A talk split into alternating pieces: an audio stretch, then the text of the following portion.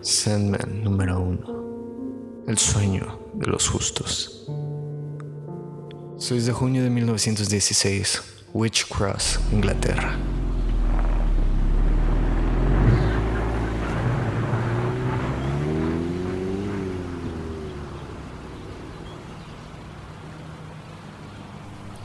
Despierte, hemos llegado. ¿Ya? Me habré quedado dormido.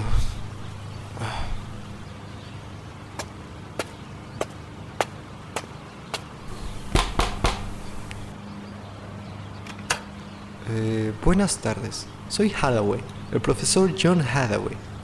¿Puedo... ah, eh, ¿Está el señor Burgess? El señor está en su estudio. Haga el favor de seguirme.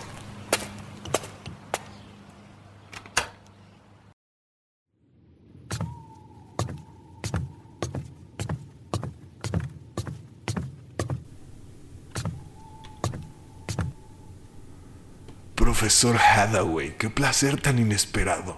Siéntese, por favor. Compton, té para nuestro invitado. Supongo que lo ha reconsiderado. Eh, después de nuestra reunión en el museo, ya, ya se lo dije, pero mi hijo Edmund, esta mañana he recibido un telegrama. La semana pasada hundieron su destructor frente a Jutlandia. Le he traído el libro, tenía que hacerlo, si lo que me contó es cierto. Y es cierto, ¿verdad? Lo de la muerte. Así es, profesor Hathaway. El Grimorio de Magdalena era todo lo que necesitaba la orden. Celebraremos la ceremonia la próxima noche de luna llena. Y entonces nadie tendrá que morir. Nunca. 10 de junio de 1916, Toronto, Canadá. Ellie Marsden escucha un cuento antes de dormir. Sabe que solo debe entretenerla, pero le aterra. Kingston, Jamaica. Daniel Bustamonte duerme en la taberna, en la taberna de su padre. Los gritos y las canciones de los adultos borrachos no turban su sueño. Sueña con un castillo en el aire sobre las montañas azules, un castillo de nubes. Verdun, Francia. Esta noche Stefan Wasserman volverá a salir de la trinchera en cuanto anochezca. Jamás se imaginó que sería así. Nadie se lo dijo. Mintió sobre su edad para alistarse. Aún no tiene ni siquiera 14 años. Londres, Inglaterra. Unity Kincaid. Da vueltas entre las sábanas, sueña con un hombre alto y moreno. En su cabeza, sus ojos brillan como estrellas gemelas. Masculla y gimotea, perdida en un mundo que no comprende. Unity sueña. Witch Cross, Inglaterra. Roderick Burgess sueña despierto con el poder y la gloria. Y con la muerte, claro. Sobre todo, la muerte. Es medianoche, es la hora. Después de esta noche, Alistair y sus amigos no se atreverán a burlarse de mí. Cuando la muerte esté a mi merced, Alex, no harán más chistes. La hora... Ah, nadie ha intentado lo que vamos a lograr esta noche, Alex. Invocar y encerrar a la muerte. Será un triunfo para la orden. Y tengo el grimorio de Magdalene. Pobre profesor Hathaway. Aunque fracasemos esta noche, hijo mío, Hathaway nos dio el libro.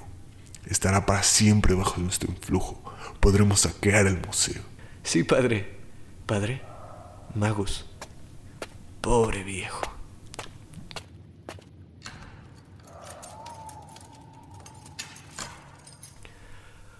Todo está listo para la ceremonia, Magus.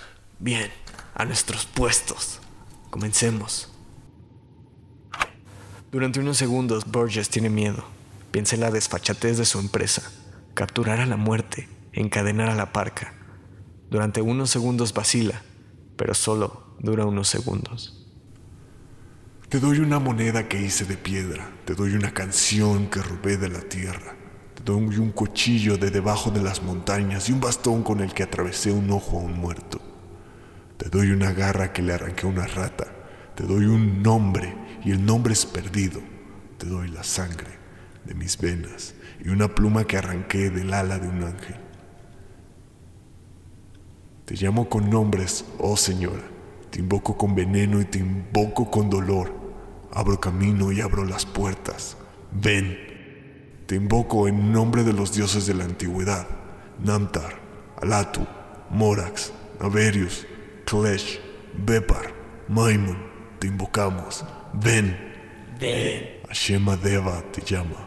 Maborim te llama. Overdin te llama. Te llaman desde las tinieblas. Hacia las tinieblas te llaman. Moneda y canción, cuchillo y bastón, garra y nombre, sangre y pluma, aquí en las tinieblas, aquí en las tinieblas. Todos juntos te invocamos. Ven, ven.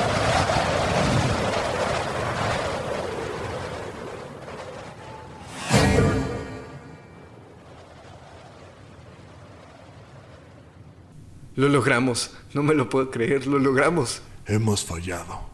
Esto no es la muerte, maldición. Aún así, creo que a fin de cuentas esta noche habrá resultado muy provechosa. Ellie nuevamente se queda dormida en el comedor. Su padre la lleva en brazos a la cama, pero ella no volvió a despertarse. Daniel Bustamonte regresa a su mejor sueño, pero esta vez las nubes son finas, frágiles, menos reales, y de repente las nubes desaparecen. Demasiado asustado para dormir, solloza para seguir despierto hasta el alba. El caso de Stefan es nuevo para los médicos. Creían conocer la neurosis de guerra en todas sus variantes. ¿Cuánto puede aguantar un muchacho sin dormir? ¿Cuándo salen las pesadillas a la luz del día? Qué triste. La morfina no sirve de nada.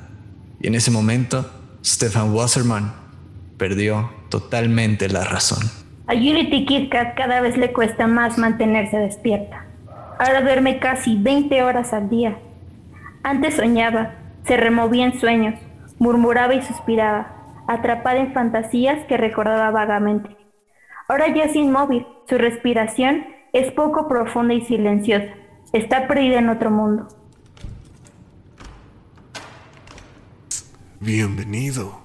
Como verás, el círculo te encierra incorpóreamente. La celda de cristal aprisiona tu aspecto material. No saldrás a menos que se rompa el círculo, y el círculo no se romperá a menos que yo lo ordene. Ya hablaremos de las condiciones de tu liberación. Amenazas, paciencia. Junio de 1920. La Gran Guerra terminó hace dos años. Un inventario atrasado revela la desaparición de libros y manuscritos del Museo Real. El profesor John Hathaway, su conservador, es el principal sospechoso. Eres un cabrón, Roderick Burgess, y yo fui un necio. Fui un necio al pensar que podrías devolverme a Edmund. Fui un necio al darte ese maldito libro. Me has chupado la sangre, pero ya no me chantajearás más. He escrito una nota de suicidio para mi vergüenza. Muchas cosas de ti. Ahí está todo. Todo lo que sé. Con suerte, solo te colgarán. No arruinarás más vidas. No soporto seguir viviendo. Vete al infierno, Borges. Por desgracia, estoy seguro de que nos veremos allí. El uso de un objeto para su suicidio confirmó las sospechas de que el profesor Hathaway estaba desequilibrado. No se halló ninguna nota de suicidio. En la investigación se acusó a Hathaway de tener relación con Roderick Burgess, el mago supremo, y su orden de los antiguos misterios. Nada se pudo demostrar. El autodenominado rey demonio no quiso hacer declaraciones. La enfermedad del sueño, como la llamaban, siguió extendiéndose. La gente se quedaba dormida y ya no despertaba. Vivían sus vidas como sonámbulos, comían solo si se les daba de comer, a veces decían cosas sin sentido, como entre sueños. Un residuo psíquico de la guerra mundial sugirieron unos. Otros médicos y científicos lo atribuyeron más sensatamente a un virus. Agosto de 1926. Mierda, maldito sea. Sé que me entiende. Diez años metido en esa pecera y no ha dicho ni una palabra. Solo me mira fijamente con esos ojos espeluznantes. Nos odia. Eh, padre Magus, he encontrado algo que quizás arroje luz sobre nuestro huésped en el Paginarium Fulvarum. Ten, mira este dibujo. Mm, sí, ya lo creo. ¿Por qué crees que ordené que ninguno de los guardianes se durmiese? Tenía que ser uno de los eternos. ¿Pero cuál? Muerte. No, Eso ya lo sabíamos. Destino, entonces, deseo. Sueño era el único que se ajustaba a los requisitos. Confiaba en que algún día lo averiguarías tú solo. Y así ha sido. Bien hecho, Alex. Sé que contigo la orden estará en buenas manos. Si es que algún día abandono el plano material. Eh, señor Hikes. Indudablemente, Magus. Noviembre de 1930. Un cisma asume a la orden en el caos. Rotten Sykes, segundo al mando de la Orden de los Antiguos Misterios, desaparece, en compañía de Ethel Cripps, la amante del Magus. Se llevan muchos de los tesoros de la Orden y más de 200.000 libras en metálico. Estalla la Guerra Mágica. San Francisco, diciembre de 1930. Te suplico protección, señor. La protección es cara, mortal. Las cosas que ofreces son bagatelas. No, tienes, nada más. Este yelmo quizás, señor. Ah, por esto te daré lo que pides. Es tan espléndido. Este amuleto te protegerá de todas las cosas. Witch Cross, Inglaterra.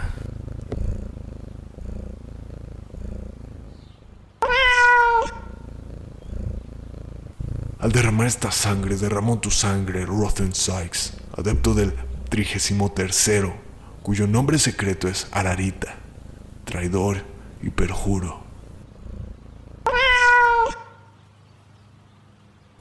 Una vez más el ritual ha sido muy inútil. Ese maldito soquete tiene protección. ¿Y qué hay de nuestro prisionero? ¿No podríamos obligarle a hacerle algo a Sykes? No podemos obligarle a hacer nada, Alex. Lo único que podemos hacer es retenerlo ahí y esperar. Podríamos intentar invocar a la muerte otra vez. Ah, cretino. Julio de 1939. Ellie Marsden está en un hospital benéfico. Sigue dormida y en los últimos años se ha despertado únicamente dos veces. Cada vez llamó llorando a su madre. Sigue creyendo que tiene ocho años. Daniel Bustamonte fue uno de los últimos en sucumbir a la enfermedad del sueño. A finales de 1926 lleva dormido 13 años. Su mujer e hijos lo echan de menos. A Unity Kifkai la violaron hace 7 años. Dio a luz una niña. El escándalo se silenció. A la niña la adoptaron.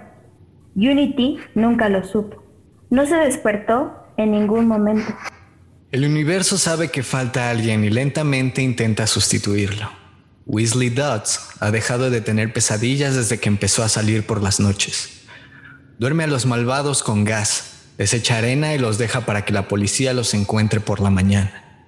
La idea se le ocurrió en sus sueños. Ya no sueña con el hombre del extraño yelmo y la mirada penetrante. Weasley Dodds duerme el sueño de los justos. 1947. Padre, ¿te parece prudente a tu edad? Ah, a mi edad. no seas tan puñeteramente insolente. Abre la maldita puerta.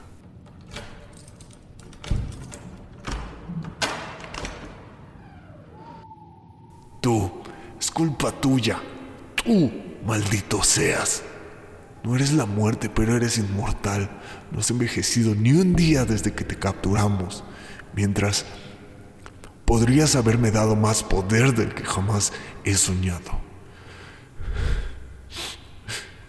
No, tenía que envejecer tanto. No tenía. No debería haber tenido que envejecer tanto. Veo a mi captor envejecer y morir. No me produce satisfacción alguna. Aquí sigo, esperando.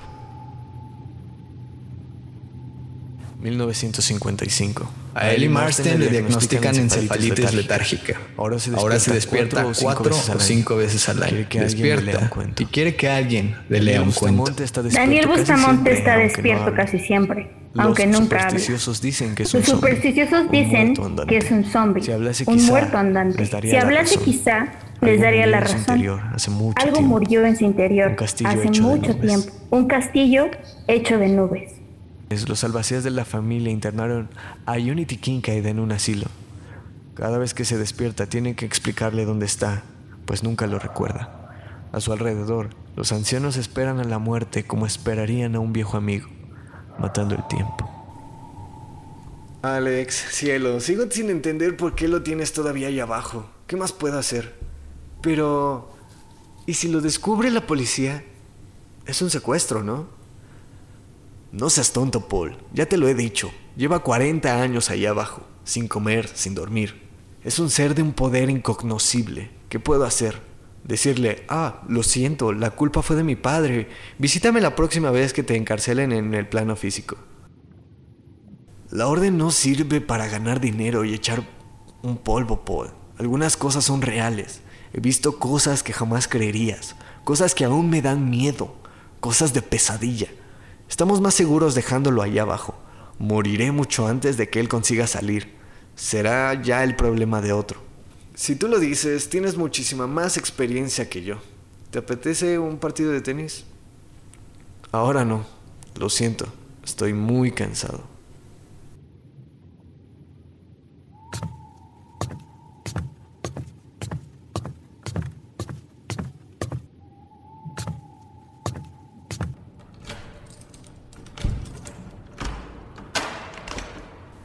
Hola, no tienes por qué estar aquí, ya lo sabes.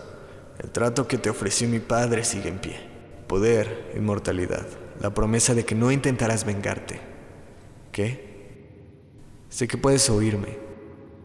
Di algo. No. 1968. Acuden a él buscando iluminación. Alexander Burgess les habla del yoga, kundalini, del sexo tántrico, de los viajes astrales. Nada importante. Les prohíbe tomar drogas psicodélicas en la casa por miedo a que los ensueños le den fuerzas a su prisionero. No deja que lo llamen Magus, solo Alex. Trasladada a un hospital especializado en casos de encefalitis, Ellie sigue durmiendo. Allí hay muchos como ella, gente para la que las arenas del tiempo dejaron de caer hace medio siglo. Daniel Bustamante camina dormido en silencio. Se mueve lentamente como quien atraviesa arenas movedizas. Por otro lado, el personal del asilo hace como si Unity estuviera despierta. Empujan su silla de ruedas de una habitación a otra con el resto de pacientes. Dormida ve la televisión. Dormida se relaja al sol. Hay dos guardias en custodia del prisionero. En su habitación en todo momento. Pueden tomar todo el café y las anfetaminas que quieran. Los guardias no duermen durante su turno. 1970. Los jóvenes han dejado de acudir. Alex le entrega las riendas de la organización a Paul Maguire, su ayudante de toda la vida. Paul no cree en la magia. Para él, la Orden de los Antiguos Misterios es un método eficaz para sacarles dinero a los crédulos. Alex se pasa las horas en su estudio, escribiendo las memorias de su padre. Envía cartas a los periódicos defendiendo la reputación de su padre y está editando un volumen con las cartas de él. Una noche rajó el retrato de su padre con un cuchillo. Alex ya no lee libros de magia, excepto uno, el Liber Fulvarum Paginarum, y solo lee una página de ese libro, una y otra vez.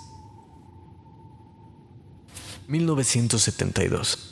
¿Por qué no dices nada? Podrías contarnos mucho, tantas cosas. 1978. Llevo 60 años sin dormir, ¿bien?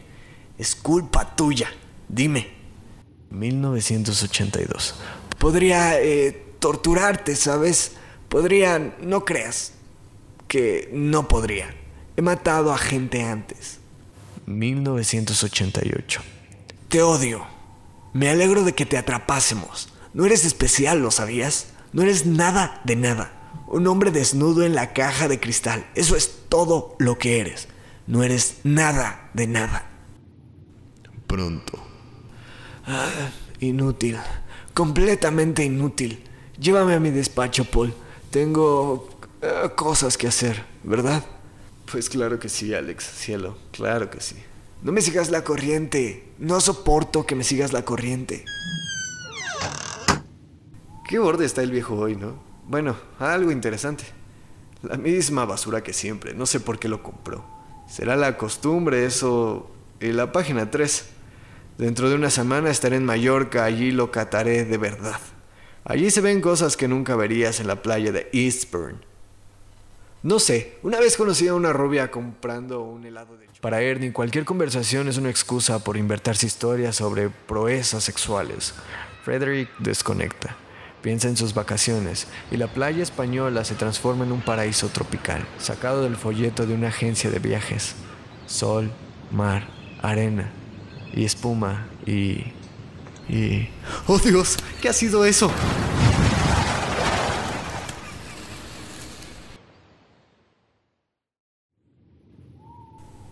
Míralo. ¿Crees que está muerto? No sé qué pensar. ¿Qué, demonios hacemos ahora? No, pensarán que ha sido culpa nuestra, ¿no? ¿no? No hemos hecho nada. Espera, espera, espera. Llamaré a Maguire.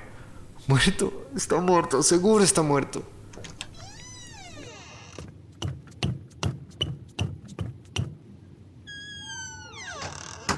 Ah, supongo que deberíamos echarle un vistazo. No ha hecho nada parecido antes. Joder.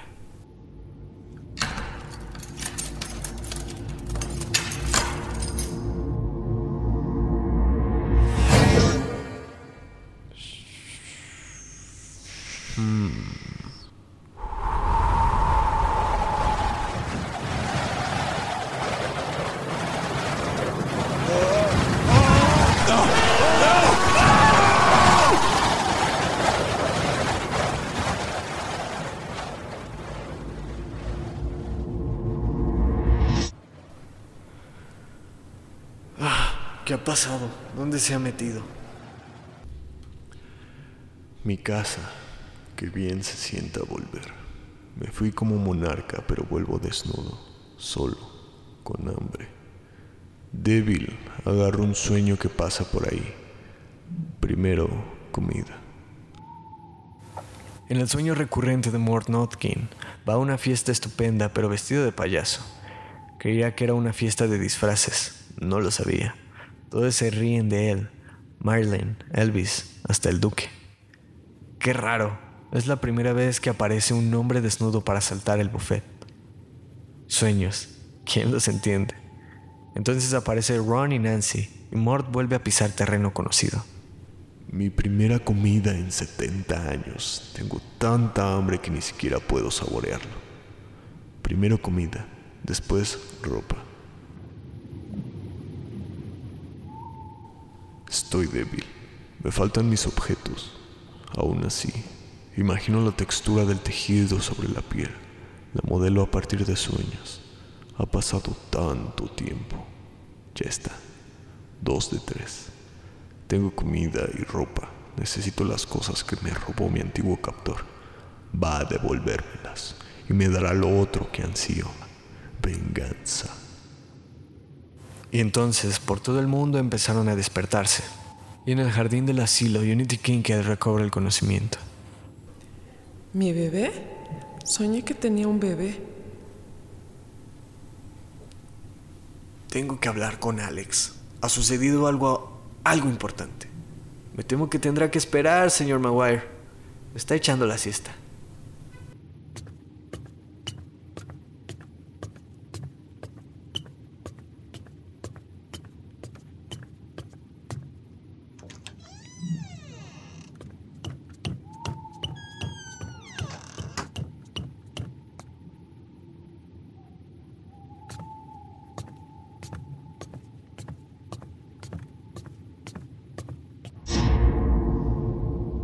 ¿Qué? ¿Tú? ¿Qué haces aquí? Hola.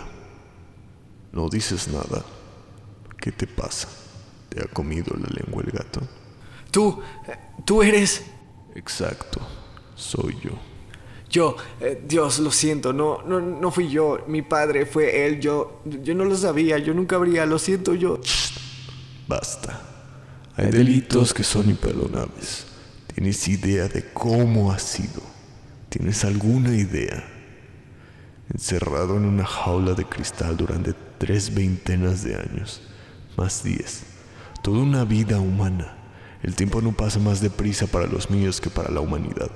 Y en esa cárcel se atrasaba a paso de caracol. Era, soy el señor de este reino de sueños y pesadillas. Tú, tu padre, me atrapó con su insignificante truco de magia, con su hechizo de poca monta. A mí, me lo hiciste, a mí. Me impidieron volver a mi reino con su estúpido círculo. Me amenazaron y suplicaron dones que ni yo puedo dar, ni la humanidad debe de recibir. No pensaron en el daño que podrían estar haciéndole a su mundo. Cuán necios son estos mortales. Y bien, ninguna excusa, ninguna explicación, alguna razón para la que no debería tomar represalias. No te buscamos a ti, fue un error, no intentábamos capturarte a ti. Queríamos capturar a la muerte. ¿Cómo? Querían a muerte. Entonces, tu especie y tu mezquino planeta tienen suerte de que no lo hayan logrado y de que en su lugar capturaran al hermano pequeño de muerte. Nunca sabrán la suerte que tuvieron. ¿Dónde están mis objetos? ¿Cómo dices? Una bolsa, un yelmo y un rubí. Me los robaron. ¿Dónde están? No, no lo sé. Estaban entre las cosas que se llevó Sykes hace 50 años. No sé, no volvimos a verlas. Entiendo. Y ahora tu castigo. Te concederé un don para compensarte por tantos años de hospitalidad. Esto te concedo. El eterno despertar. ¡No! ¡No! ¡No!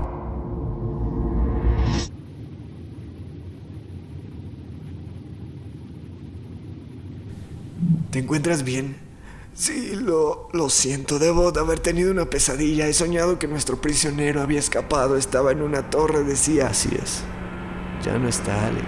Se ha ido esta mañana. Eh, aléjate de mí. Vamos, vamos, tranquilícese, señor Birches. Ha tenido una pesadilla, eso es todo. No tiene de qué preocuparse. Ay, Dios, Dios.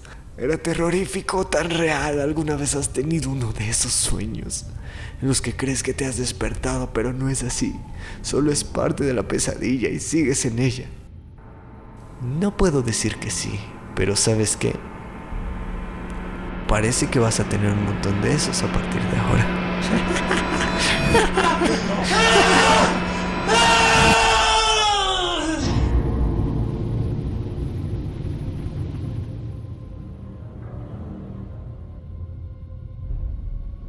Ha sido más agotador de lo que esperaba, pero nunca volverá a la vida que conoció.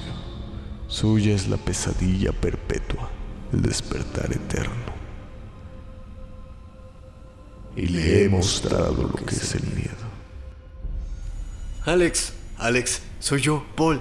Alex, vamos amigo, estamos aquí, no pasa nada. Despierta, por favor, despierta. Por favor.